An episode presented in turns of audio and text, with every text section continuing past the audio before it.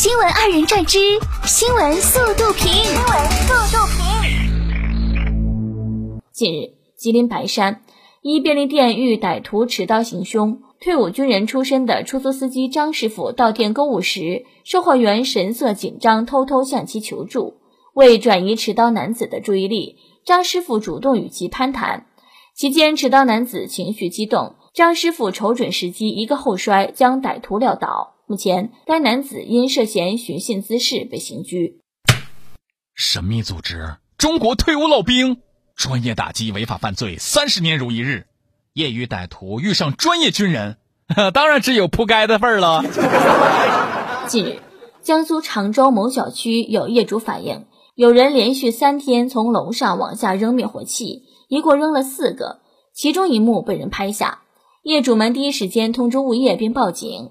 物业初步排查判定，灭火器是从天台扔下来的，但未找到嫌疑人。目前此事仍在进一步调查。这人有病吧？必须严惩。六月十二号，江苏扬州一幼儿园，一位小男孩在画妈妈时觉得不好看，便哭了。当老师帮小男孩画了妈妈后，他觉得画的不像，哭得更伤心了。经过老师耐心安抚后，男孩开心地玩起了游戏。网友称。在小朋友的眼里，妈妈是最漂亮的。这是妈妈的贴心小棉裤。六月十一号，黑龙江哈尔滨一辆一百二十路公交车驶至政法干校附近时，一中老年女性乘车时不配合扫码，被司机拒绝上车。公交车司机倪洪波介绍，该女子把着车门阻止公交车离开，然后踩着公交的右前轮，从窗口前滚翻钻进了车厢。这身手确定是老人吗？小伙计都不敢这么翻呢。建议送去马戏团表演翻跟头吧。哈尔滨一大爷在一处废弃的厂房内养了五条狗，因为附近楼房拆迁时倒下的墙体砸坏了厂房的围墙。为了不让五条狗乱跑，他用砖头重新搭建了围墙，还花八百元买了一个报废面包车砌在墙上。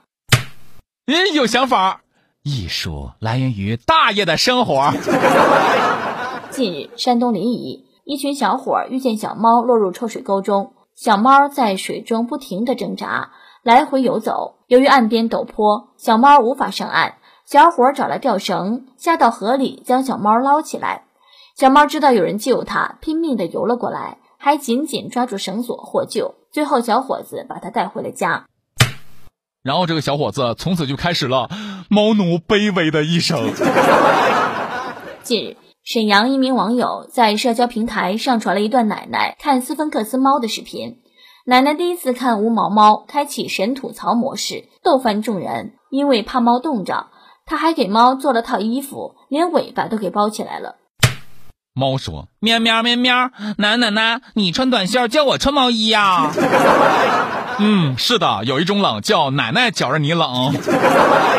据日媒报道，二十六岁男演员山内大辅入室抢劫，并试图强行猥亵屋中的七十岁老妇，致其受伤，最后还拿走了一个装有大约六万日元现金的包。